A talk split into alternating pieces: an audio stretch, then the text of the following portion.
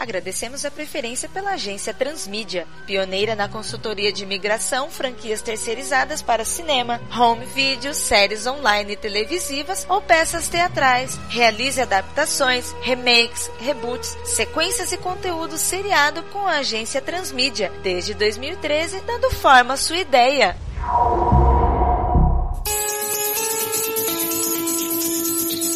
Quando em situação de risco, Bear Grylls e a sua equipe contam com um grupo de apoio. Situações são criadas para demonstrar técnicas de sobrevivência. Consulte sempre um profissional.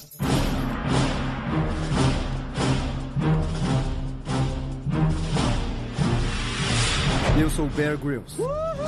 Já viajei até os confins do planeta em busca dos desafios mais radicais e das regiões mais perigosas para mostrar as habilidades necessárias para sobreviver nos lugares mais hostis da Terra.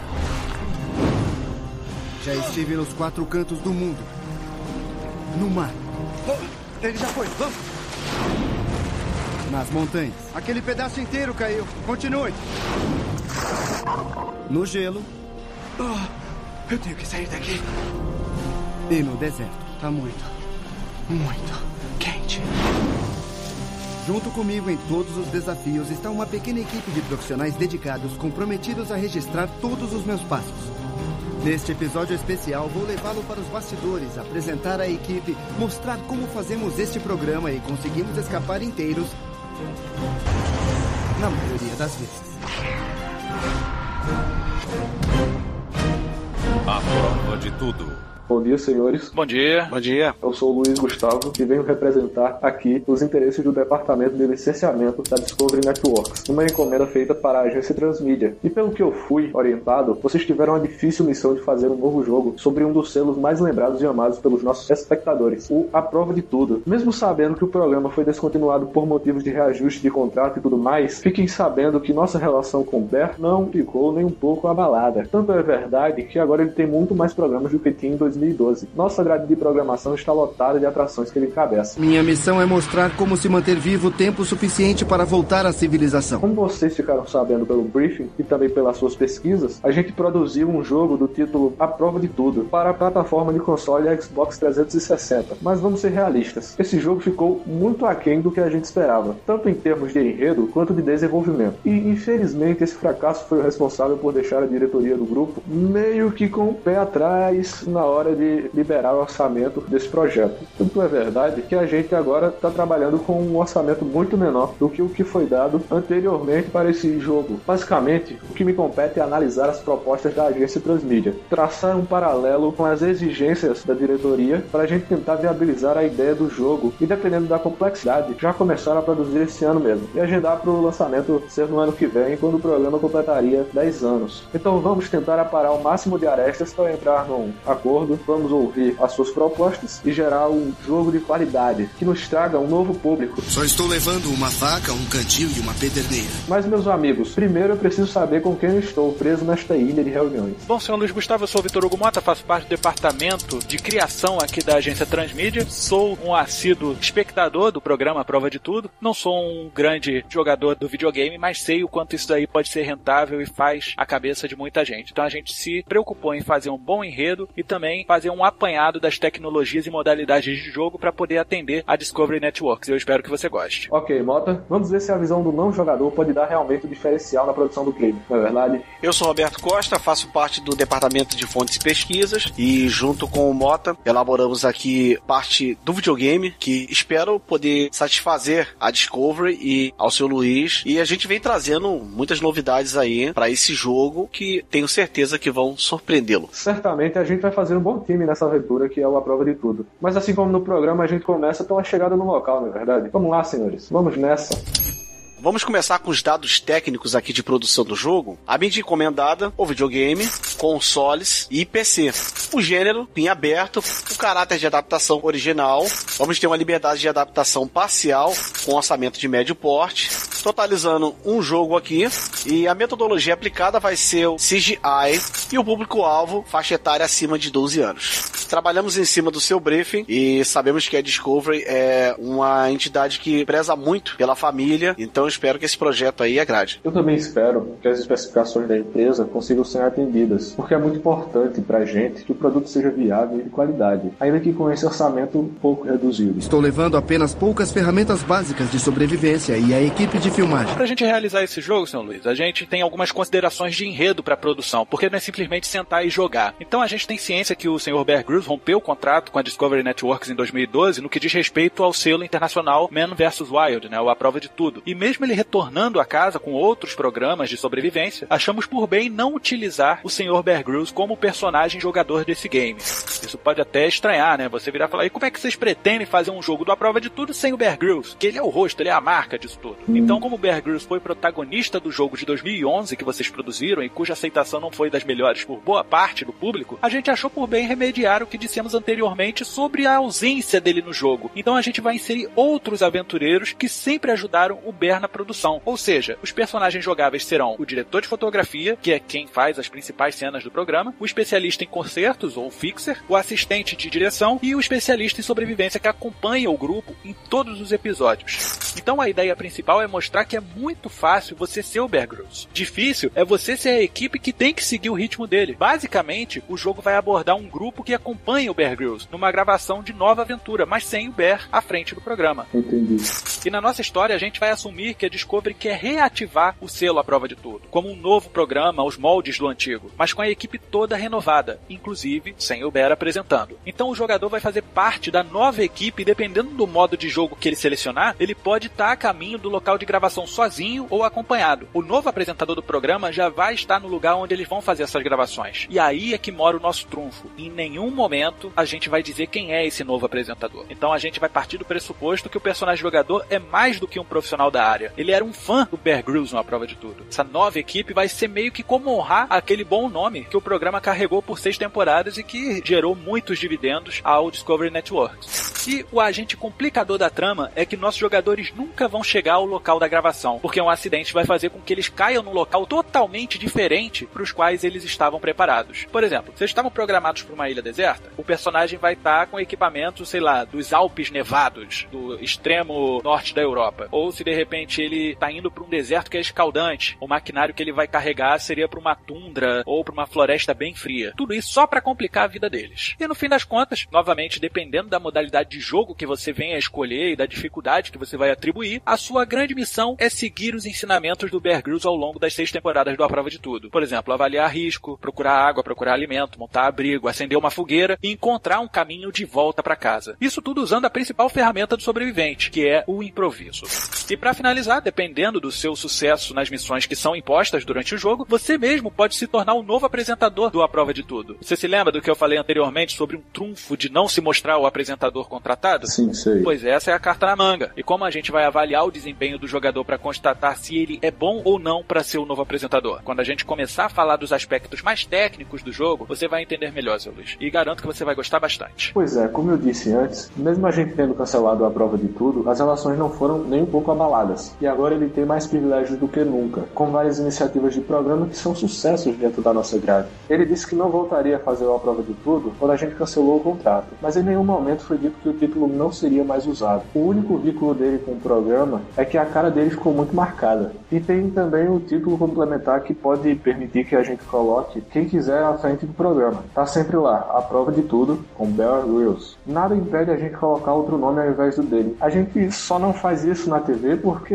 a gente sabe o tamanho da rejeição que o programa ia ter. No videogame é outra coisa. E acho que pode até funcionar. Quem sabe? Ir para um lugar mais alto faz com que você conheça melhor a paisagem e saiba contra o que terá que lutar. Então, o que vocês têm para me falar, assim, das especificações do jogo? Uh, o que tem de novo com relação às outras coisas que vieram no jogo anterior? Vamos começar falando sobre as condições de jogabilidade. Como deu para ver, a parte do enredo o Mota cuidou bem direito. Justificou um monte de coisas para abrir caminho na produção industrial em si, e essa parte é com a gente. Vamos dividir essas discussões em alguns pontos elementares fundamentais para seguir adiante no desenvolvimento. O primeiro é a dificuldade do jogo, segundo a modalidade de jogo, temos os diferenciais do jogo e a tecnologia do jogo. Vamos partir para o primeiro tópico: dificuldade do jogo. A gente sabe que há os mais variados tipos de jogadores atrás do joystick, desde crianças pequenas até adultos mais viciados. E hoje em dia até as crianças estão muito mais descoladas nesses assuntos do que os adultos. Então selecionamos quatro tipos de dificuldade e cada uma delas tem um nome de algum programa do Bear Grylls junto ao Discovery Network. Eu vou dar alguns exemplos. O modo fácil, que a gente assumiu como sendo o tutorial do jogo, mostrando os movimentos, comandos, elementos de tela e tudo mais. Essa dificuldade vai contar com áudios do próprio Bear Grylls fazendo os apontamentos necessários para o jogador, tal qual ele fazia no próprio programa. Com base na moleza que é essa dificuldade, o nome selecionado para representar o fácil foi o Wild Weekend, o programa que mostra os bastidores e preparativos para as gravações do Running Wild, o programa onde ele faz workshop de vivência selvagem com atores e atrizes. Aqui é tudo bastante molezinha. Além dos clássicos cantil, faca e pederneira, o jogador vai ter uma bússola, uma mochila com alguns cordames e até uma corda dentro. Já no modo normal, esse é o básico dos básicos, uma prova de fogo para ver se o nosso jogador já é a prova de tudo. Vamos dizer que aqui ele ratifica que é a melhor opção para ser da nova equipe do programa. Não temos tantas incursões do Bear Grylls nessa seleção de dificuldade, talvez apenas com uma solicitação do jogador ou lançando mão de artifícios finitos de ajuda. Como este é um proto-programa, achamos por bem dar o primeiro nome que o Man vs Wild teve no Discovery Channel, Bom Survivor. Nesse a gente só vai fornecer o kit básico, cantil, faca e pederneira. A orientação vai ter que ser feita no estilo de posicionamento solar ou estrelas. E chegamos no modo difícil. Esse aqui a coisa já começa a ficar bem feia pro lado do jogador, porque ele tem que lidar com não apenas a sobrevivência no local onde caiu, mas também lidar com as injúrias físicas e condições de cataclismos naturais que vão prejudicar muito a sua integridade. Ele pode estar com o braço quebrado numa montanha que tem avalanche constante, uma perna fraturada no meio de um pântano ou ainda uma intermação em pleno deserto. Para isso, a gente achou interessante usar o nome do programa onde o Bear Grylls demonstra como sobreviver a diferentes cataclismos naturais, desastres realizados pelo homem e outras situações inesperadas. O nome do programa era No Pior dos Casos, ou no original Worst Case Scenario. Vamos tornar esse cenário bem difícil e o jogador só vai contar com uma faca. E finalmente, o nível mais difícil de todos, o Maníaco. Aqui tudo, literalmente tudo, é contra o nosso jogador. Ele tem traço de todas as dificuldades anteriores e muito mais. O nome por si só já vai definir o nível do desafio. Escape from Hell, que aqui ficou conhecido como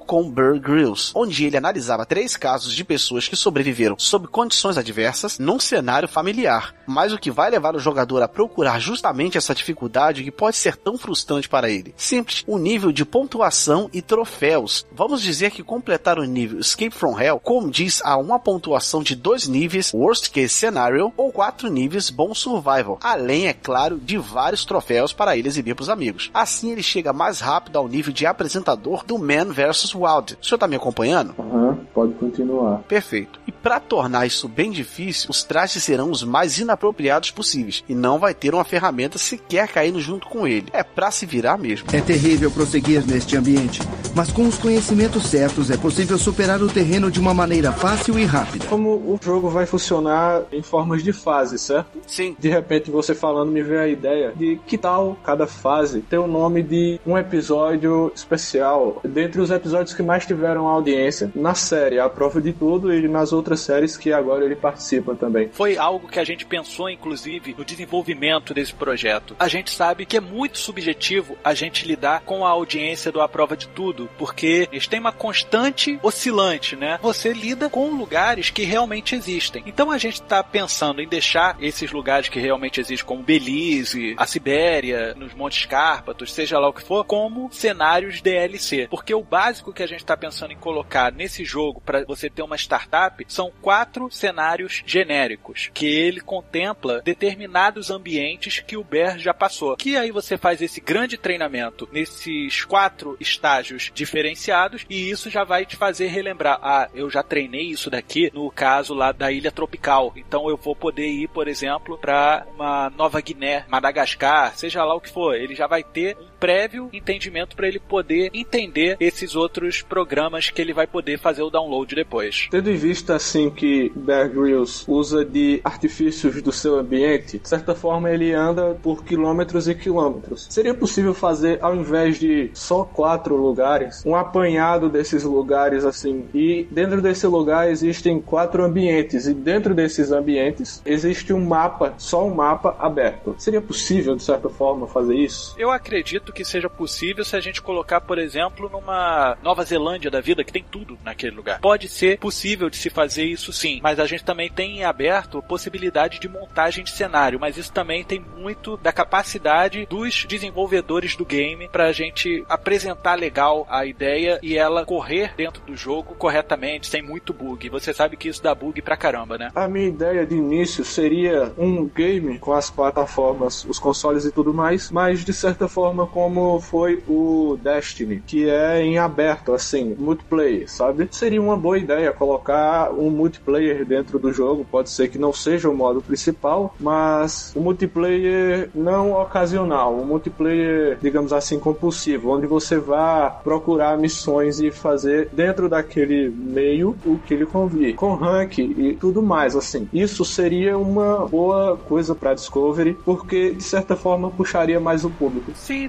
temos inclusive o nosso segundo tópico, que é a modalidade de jogo que contempla justamente esse seu pedido. Você pode passar três semanas sem comida, mas apenas três dias sem água. A desidratação pode matar e encontrar água é prioridade absoluta. Na modalidade de jogo, a gente tem que considerar que o que vende um jogo hoje em dia é mais do que a engine. É a capacidade de variar dentro dessa proposta que você nos deu. Então, pensando nisso, a Transmedia achou por bem contemplar a sua encomenda com as três principais jogabilidades de um videogame. Assim como nas dificuldades do jogo, a gente selecionou o nome de alguns programas do Bear Grylls junto à Discovery Networks para ilustrar legal essa proposta. Então, olha só, para o single player, que é o nosso modo história comum, a gente vai dar o nome do programa em si, que é o Man vs Wild, porque não é nada menos do que justo, visto que é um homem contra o computador que faz a natureza. E para disponibilizar essa função de bate pronto para o jogador, o pacote básico vai contar com aqueles quatro cenários genéricos que eu falei com o senhor, e eles são bastante diversificados em estilo sandbox. E eles vão se chamar Naufrágio Tropical, onde o jogador sofre um naufrágio e tem que nadar até uma ilha tropical para poder sobreviver. Tem o Nevasca Assassina, onde o jogador acaba chegando no alto de uma montanha nevada depois da queda de um helicóptero. Vai ter o Desastre no Deserto, onde o jogador cai no meio de um deserto escaldante depois da queda de um avião. E o Terror na Tundra,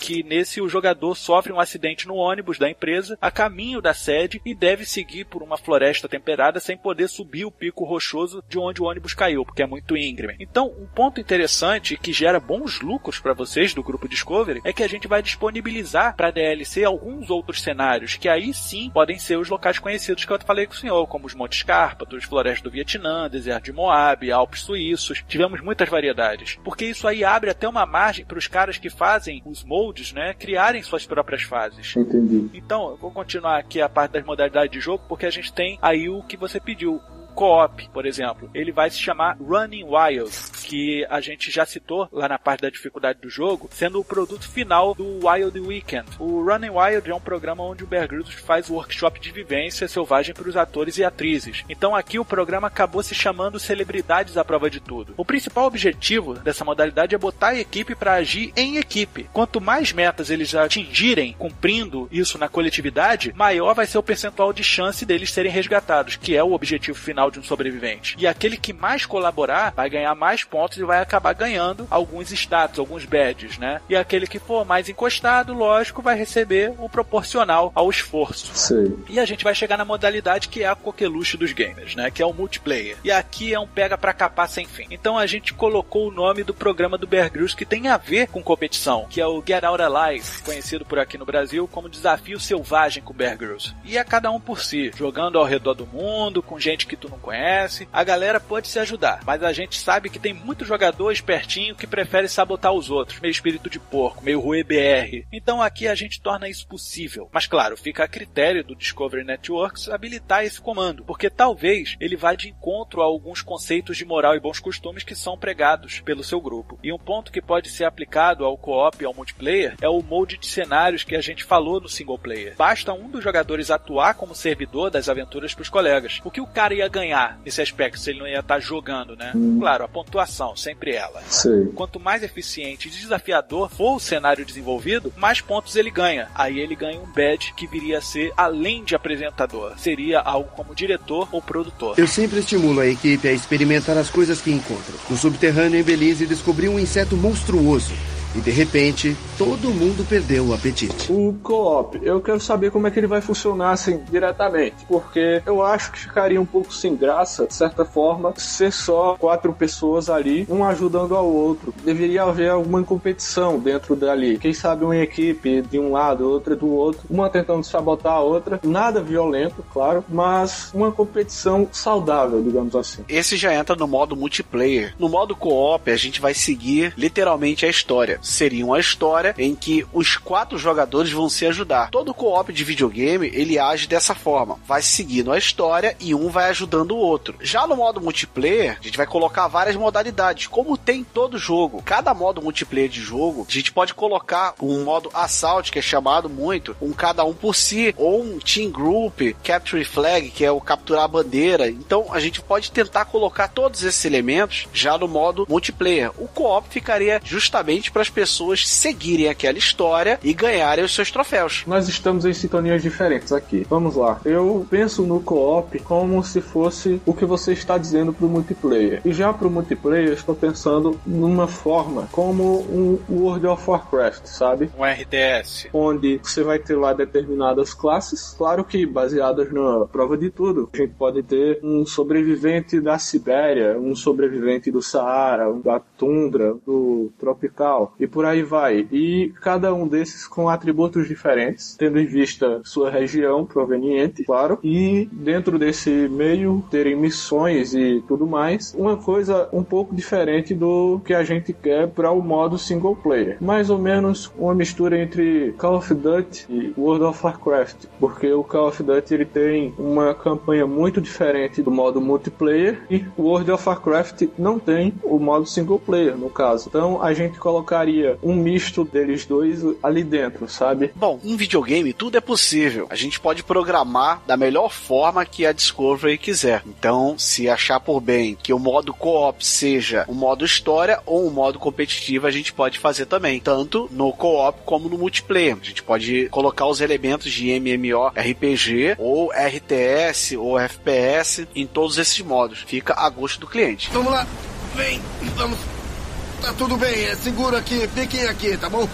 Vamos andar mais um pouco. Então chegamos ao terceiro ponto técnico: diferenciais do jogo. A gente tem que pensar nos elementos que vão fazer o jogo, à prova de tudo, algo marcante. E se os itens já descritos não são suficientes, vamos colocar alguns elementos importantes para a apresentação desse produto. Mostradores de tela. Quanto mais clean for o menu do jogo durante a experiência do jogador, melhor vai ser a imersão dele. Então pensamos em excluir o excesso de elementos do HUD. Só teremos dois mostradores fixos na tela. No canto superior esquerdo, vai ter um tipo de monitorador cardíaco com uma barra de energia amarela, que vai mostrar a estamina e disposição do personagem. No canto superior direito, vai ter um símbolo de um zíper. Ali estará disponível o inventário do nosso personagem. Quando você acessa esse inventário, você vai para o menu referente ao tanto de espaço que você tem disponível na sua travessia. Partindo do pressuposto que você só cai com a roupa do corpo, você terá o espaço de seis bolsos, dois na frente, dois nas laterais da calça e outros dois na parte de trás. O espaço, logicamente, vai ser tão limitado quanto que seria de fato numa situação dessas, mas pode acontecer do personagem conseguir uma mochila ou fazer um recipiente com couro de algum animal. Aí, além dos seis bolsos, ele vai ter três vezes mais espaço dentro desta bolsa para guardar volume proporcional. Aí a gente tem um bom diferencial parecidos, mas não iguais suficiente para caracterizar plágio, com Far Cry 3 e Borderlands 2, medidores de estresse, medidores de fome e sede e um medidor medidor de contaminação. Vamos ao medidor de estresse. Quando o nosso personagem fica numa situação de estresse intenso, seja porque ele fica num lugar muito tempo e não consegue resolver o puzzle da sua saída dali, ou é pego de surpresa por um evento abrupto, a visão da tela começa a se embaçar, vindo das margens gradualmente ao meio da tela. O senhor já viu aquele filme Procurado? Vivi. Ótimo. O conceito é parecido com o da visão do personagem principal quando ele está sob forte pressão. Já nos medidores de fome e medidores de sede, o conceito é simples. Pega pega um pouco do conceito anterior, de uma variação de filtro de tela partindo da margem para o centro da tela gradualmente. Só que ao invés de embaçar, ele vai ter gradiente de cor. Quanto mais fome você tiver, mais a paleta azul vai se tornando o filtro de cor da tela. Quanto mais sede, mais a cor vermelha vai predominar. Lógico que esses dois fatores podem existir em conjunto, então a gente tem uma mistura das cores para mesclar a necessidade de maneira visual. Quando tender mais para o lilás, quer dizer que o vermelho está predominando, então o personagem tem mais sede do que fome. Agora, se estiver tendendo mais para o roxo, quer dizer que o azul predomina e que a fome é maior que a sede. Conforme você sana uma necessidade, ela diminui no gradiente de cor e por aí vai. Claro que a gente lida com jogadores que podem sofrer de algum tipo de daltonismo. Para isso, a gente tem que abrir mão parcialmente da imersão e habilitar mostradores analógicos de níveis para cada uma das necessidades. Mas isso será opcional para o jogador. Ele vai selecionar se quiser. O medidor de fome nesse caso vai ser uma coluna do lado direito e o da sede do lado esquerdo. E finalmente chegamos ao medidor de contaminação. A gente sabe que o Bear Grylls já comeu muita porcaria e bebeu água contaminada durante muito tempo, mas este é um aspecto que independe da injúria física direta. Assim, a gente terá um mostrador de esquema parecido com o de cima, na base de gradiente de cor, que remete o mal-estar. É interessante que seja no mesmo esquema da fome e da sede, porque a doença em certo ponto afeta a sua capacidade de discernimento. E novamente pensando no público com daltonismo, vamos habilitar um mostrador analógico de nível de doença com uma borda junto ao monitorador de estamina no canto superior esquerdo. Basta o jogador habilitar. Os medidores eles ficaram em que lugar? Como foi dito na explanação, mostrador fixo só vai ser esse monitorador cardíaco que mostra a estamina e um zíperzinho. Todos esses são nos cantos superiores da tela. Monitorador na esquerda, o zíper na direita. Esses medidores de estresse, de fome, de sede e contaminação, eles são subjetivos. Eles só vão começar a acontecer no momento que você começar a sofrer aquilo dali. Você só vai entrar em estresse quando você estiver numa situação de estresse. Aí você vai ter aquele momento de embaçar a partir da margem em direção ao centro. Não, essa parte eu entendi. Ok. O problema, a barrinha. As barrinhas, se o jogador selecionar, elas vão ficar todas em um lado só ou nos dois? Tipo, uma, o medidor de fome de um lado, do lado direito, medidor de água do lado esquerdo, medidor de contaminação do lado direito. Ou fica tudo do lado esquerdo? Não, não. Também como foi dito, o medidor de fome vai ficar mais ao lado direito e o de sede ao lado esquerdo. Ele é totalmente vertical, ele é um medidor de níveis e o da contaminação, ele é uma barra paralela ao marcador de estamina do cara, como se fosse um charge que tem em alguns jogos, que você vai reduzindo ou aumentando aquilo dali conforme você vai avançando na sua Sei, jornada. Como se fosse basicamente um recipiente, certo? Mais ou menos, podemos colocar dessa forma. Ela é um pouco mais clean dentro da nossa proposta. A ideia é tornar a tela o mais limpa possível para o jogador ele apreciar o cenário, que vai ser um ponto bem forte desse jogo. Sim, a imersão é muito importante nesse ponto. Eu estava pensando e o medidor de sede poderia remeter a um cantil. De certa forma, seria uma referência bastante clara à série e não precisaria ser uma grande coisa na tela. Não, não atrapalharia a visão de quem esteja jogando, certo? No caso, esse medidor analógico que a gente sugeriu é no caso da pessoa habilitá-lo para fazer parte da sua tela, porque a parte disso fica sendo o monitoramento por paleta de cor. É, no caso das cores, eu preferia mudar a cor da água para azul e a cor da fome para vermelho. No caso, ficaria de certa forma mais alusivo, porque a água tem uma cor universal azul, certo? E a fome não, não. a comida não tem a cor vermelha, mas a questão da água seria mais óbvio, estaria mais na cara do jogador assim. A ideia justamente de colocar o vermelho e o azul é justamente porque são as cores que remetem à falta de. Quando você tá com sede, você se sente seco por dentro, né? Você se sente queimando, então coloca o vermelho. E tem muita gente que diz que fica azul de fome. A referência Ah. é o momento de crise e não ao que você tá querendo repor. Mas você preferindo mudar a paleta de cores, não tem problema algum. Pela explicação, eu preferia até ficar com ela, é melhor. É, esse é o tipo de atitude que você tem que ter. Tem que improvisar. Quais as especificações que o jogo terá? Ele virá para que consoles, para que configuração do PC, esse tipo de coisa, porque isso também é uma grande preocupação para a empresa. Ter um grande acesso de jogadores é muito importante. Como a gente está agora na oitava geração de videogames, a gente pode estar propondo para os dois consoles bases do momento, que é o Xbox One e o PlayStation 4, e a configuração de PC, nós pensamos na mais leve possível. O Xbox 360 e o PlayStation 3 seriam opcionais, tendo em vista que já são consoles que estão saindo do mercado. O que poderíamos incluir seriam portáteis, mas aí teríamos que fazer uma parceria com a Nintendo para poder estar tá lançando no 3DS ou no New 3DS e com a Sony para o PS Vita. Fica a cargo da empresa. A agência cuida dessa parte também. Vocês poderiam sugerir uma parceria com a Microsoft, alguma coisa do tipo? Basicamente o que a gente faz é a viabilização da sua ideia. E aí os seus executivos de licenciamento iriam em todos os escritórios referentes para ver quem faria a melhor proposta para viabilização da sua ideia. Porque aí você tiraria um ônus a mais deles fazerem o desenvolvimento, né, o desenvolvimento daquela ideia. Ou seja, 50% está com a gente, 50% já entra com a Discovery. Ah, Mas se você okay. quiser algum tipo de orientação, a gente pode ver depois qual que está se encaixando melhor numa proposta interessante junto a esse produto que a gente está desenvolvendo. Lembrando que a gente ainda tem alguns pontos de tecnologia para falar e de repente você já mostra qual é a tua preferência em relação ao desenvolvimento. Ok, ok. Ao se deparar com uma situação como esta, você tem duas possibilidades: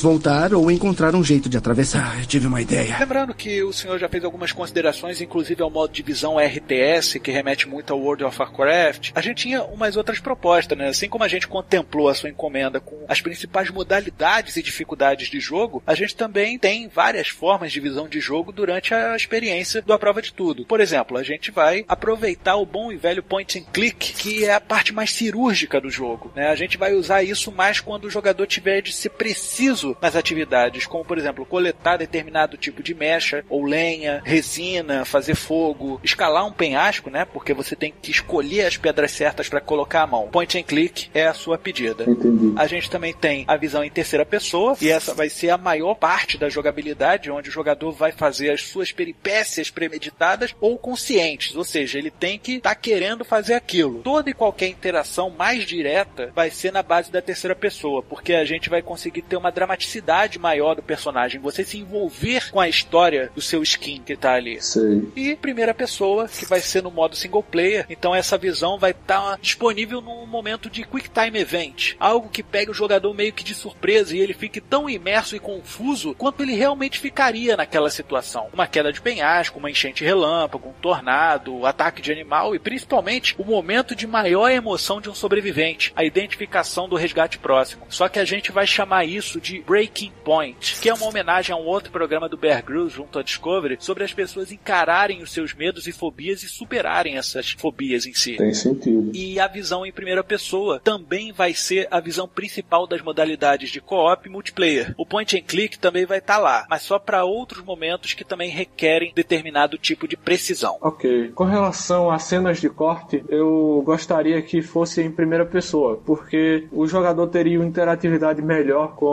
o jogo em si. Daria a impressão de que ele estaria falando com o sujeito, o NPC no caso. E também eu acho que esse modo traz uma certa individualidade ao jogador. Não se olhar o personagem, não deixar ele como um terceiro, e sim dar a impressão de que quem está lá sobrevivendo é o jogador e não um personagem que ele está controlando, entende? Então você prefere que a primeira pessoa seja predominante à terceira pessoa, não haveria terceira pessoa. Você quer imersão total no momento single player. Sim, eu acho que isso seria muito melhor para o jogo em si, daria uma imersão melhor e também um diferencial, de certa forma, para os jogos que vêm saindo ultimamente. Para sobreviver na natureza, você precisa de energia, o que significa comida.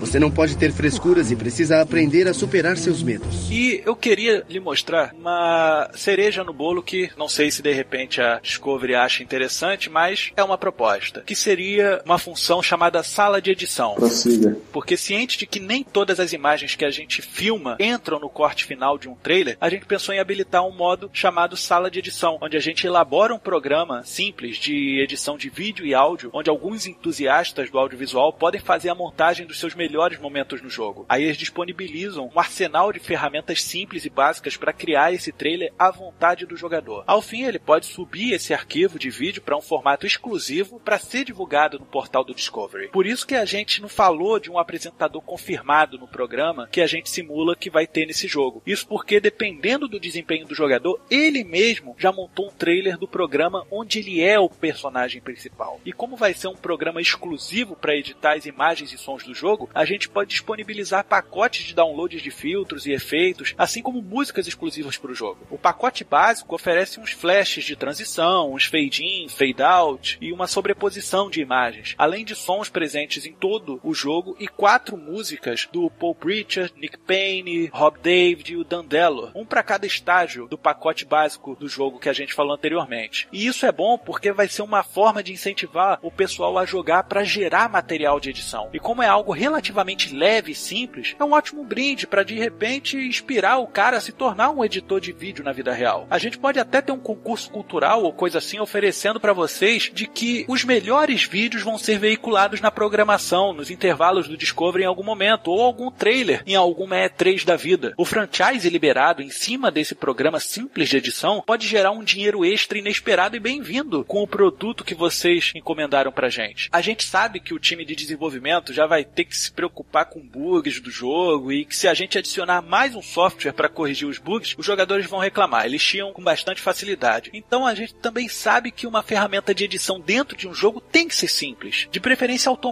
porque os jogadores gostam de fazer vídeos para a internet e eles preferem usar os próprios programas com as suas pré-definições próprias, enquanto os jogadores que não importam em criar conteúdo podem ignorar essa função ou deixar para usar numa reunião com amigos, sendo que nessas horas eles vão querer algo mais rápido. Essa é uma realidade, a gente sabe disso. Mas a gente pensa em bons motivos para manter essa ideia. É justamente pelo pessoal fazer essas edições elaboradas que muitos jogadores nem se esforçam em fazer porque acham que nunca vão ser capazes de fazer algo naquele nível. Eles se sentem intimidados. Então eles terem à disposição um programa de edição padrão com ferramentas e filtros básicos pode ser o pontapé inicial para algo maior ser alimentado dentro deles. Não tem a pretensão nenhuma da nossa parte desse sala de edição ser o supra-sumo dos programas de edição. Muito pelo contrário, a ideia é ele ser acessível a todos. Ninguém aqui é ingênuo de achar que os outros não fariam seus próprios vídeos para outras plataformas de streaming, mas na verdade é para permitir que essa seja a única forma de enviar os seus vídeos para o grupo Discovery de maneira válida. O resto seria alguma coisa meio que por fora, né? E de repente até passível pelo grupo Discovery de represálias, que ia validar apenas o seu canal como autorizado a usar as imagens desse jogo. E se acima de tudo estamos lidando com uma modalidade de história onde o jogador é um membro da equipe do novo A Prova de Tudo, o acesso às imagens para corte e edição vão estar disponíveis ao fim de cada missão. Não é algo difícil, porque jogos de corrida comumente possuem um modo replay, que é o mais próximo que a gente tem dessa ideia, além do share do PS4. Assim que a gente fecha as quatro missões principais, ele pode fazer um mega spot dizendo para o público o que eles vão ter naquela temporada, onde ele é um novo apresentador do A Prova de Tudo. Eu acho que, de certa forma, esse programa de edição é muito bom. Ele vem suprir uma necessidade de fidelidade do jogador ao grupo Discovery, mas fazer ele de forma exclusiva a edição do jogo, o formato ser exclusivo para o site seria um pouco exagerado, ao meu ver, porque o grupo Discovery ele é bem aberto com relação a isso e nós preferimos a publicidade porque trará novos jogadores, independente de o jogo ser ruim ou bom. Um jogador do YouTube, por exemplo, existem alguns aí que tem mais de um milhão de seguidores, eles podem muito bem trazer uma vasta gama de jogadores para vir jogar o jogo, dependendo da, da informação que ele passar ali. E represália dentro do contexto da Discovery atualmente não seria uma coisa muito boa a se fazer, visto que a gente necessita bastante da publicidade gratuita que deve vir desse jogo, certo? Eu prefiro que a sala de edição fique dentro do jogo, mas que o formato de vídeo não seja exclusivo, seja um formato de vídeo genérico, que esse formato seja upável no YouTube e do YouTube seja trazido para o grupo Discovery, no caso. A gente poderia pegar o, o que está lá e trazer para dentro do site. Seria muito melhor para nós e para o jogador também, para ele não ter a dificuldade de acessar um site novo, chegar lá e digitar, fazer tudo e descobrir toda essa nova ferramenta de upar o vídeo, do que já ir no YouTube, que é uma ferramenta bastante familiar para o usuário hoje em dia, e upar lá, pegar a URL do vídeo e mandar para o site Discovery através de um formulário pequeno. Seria muito melhor desse jeito. Correto, sem problema algum. Com tão poucos recursos para sobreviver, você não pode passar muito tempo aqui.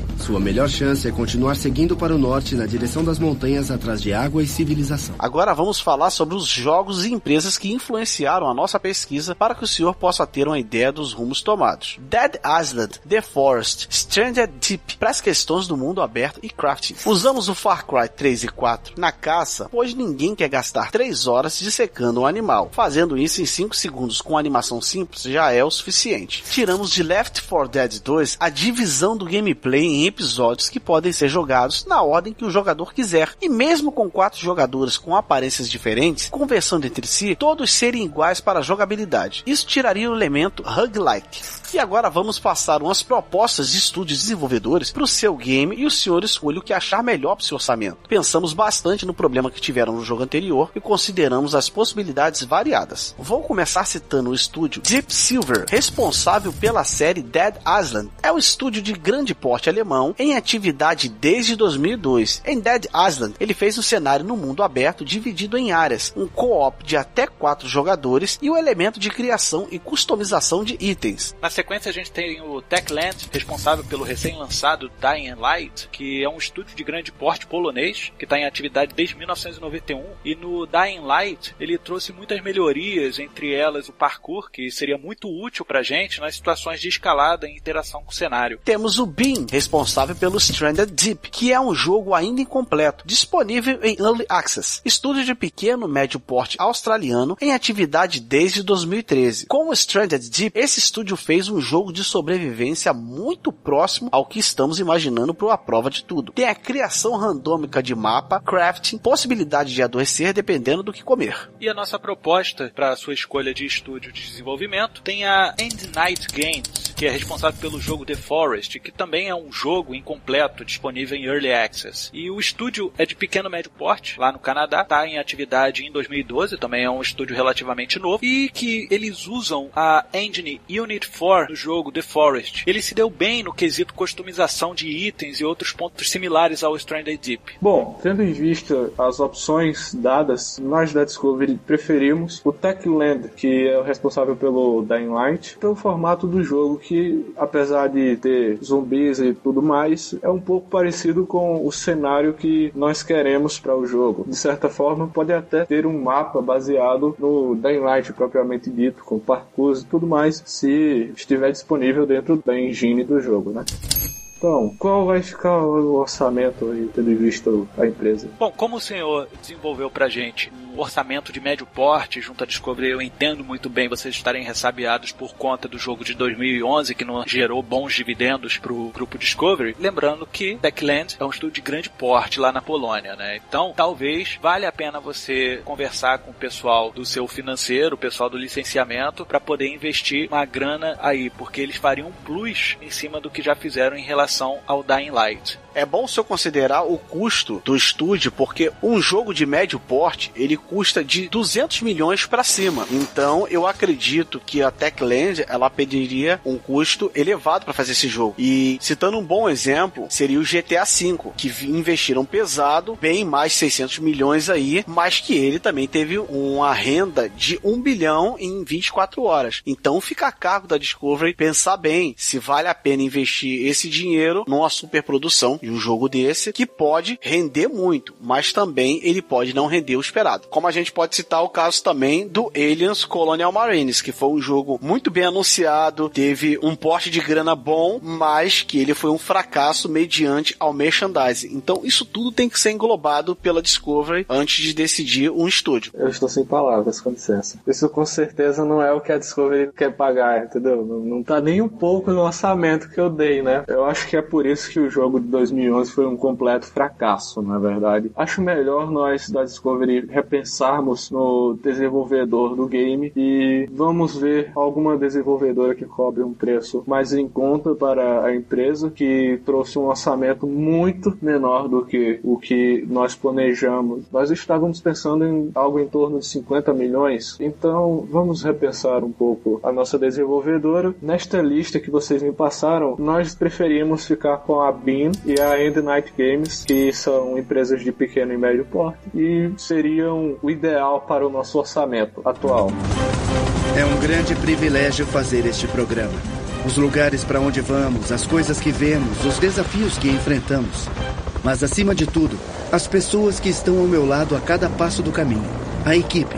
Sem ela, este programa não seria possível. O jogo em si, ele está ótimo. Adorei o jogo, adorei toda a engine do jogo que vocês me passaram, mas vamos cair na realidade, né? Não, não vai dar para fazer um jogo do tipo. Infelizmente, o nosso orçamento não vai caber nas especificações do jogo e nós vamos ter que repensar algumas coisas que vocês sugeriram pra gente colocar dentro do jogo. Infelizmente, nem todo mundo tem 600 milhões de reais para investir em um só jogo. Infelizmente, nós temos todo um apanhado de coisas que precisamos fazer além do jogo, certo? Mas foi uma ótima reunião. Bom, é com a tristeza que a gente recebe essa notícia, mas vamos aguardar o seu departamento analisar todo o nosso trabalho e espero que possamos entrar num acordo e que esse jogo seja lançado, porque foi um trabalho árduo e em que a empresa se empenhou bastante. Bom, senhor Luiz, eu entendo perfeitamente o lado do senhor, principalmente porque a sua empresa tem que faturar algum dividendo e não perder, na verdade. E depois da experiência de 2011, eu acredito e reforço o ressabiamento de vocês em relação à produção disso daí. O orçamento liberado pela Discovery para fazer algo de médio porte realmente não condiz com a realidade dos jogos de médio porte de hoje em dia. A gente não fica tão triste de ter desenvolvido o trabalho todo que a gente fez, as várias possibilidades, porque a gente sabe que a gente se empenhou ao máximo e seria realmente um produto de imensa qualidade. A gente, acima de tudo, respeita as limitações de certos pontos do departamento do cliente. A gente espera que o senhor leve isso à sua diretoria, vocês considerem bastante sobre os pontos apresentados. O que não falta são possibilidades do que de repente tirar, vai fazer uma falta, claro, porque é um grande conjunto, mas também para a necessidade de vocês levarem isso ao grande público. Espero que, quem sabe, não por a prova de tudo, mas por um outro programa da sua grade, vocês retornem para fazer algum produto Discovery. É, quem sabe um overhauling ou alguma coisa divertida com Jorge Tsukalos. Seria, no mínimo, engraçado. Promise that these extraterrestrials will come back.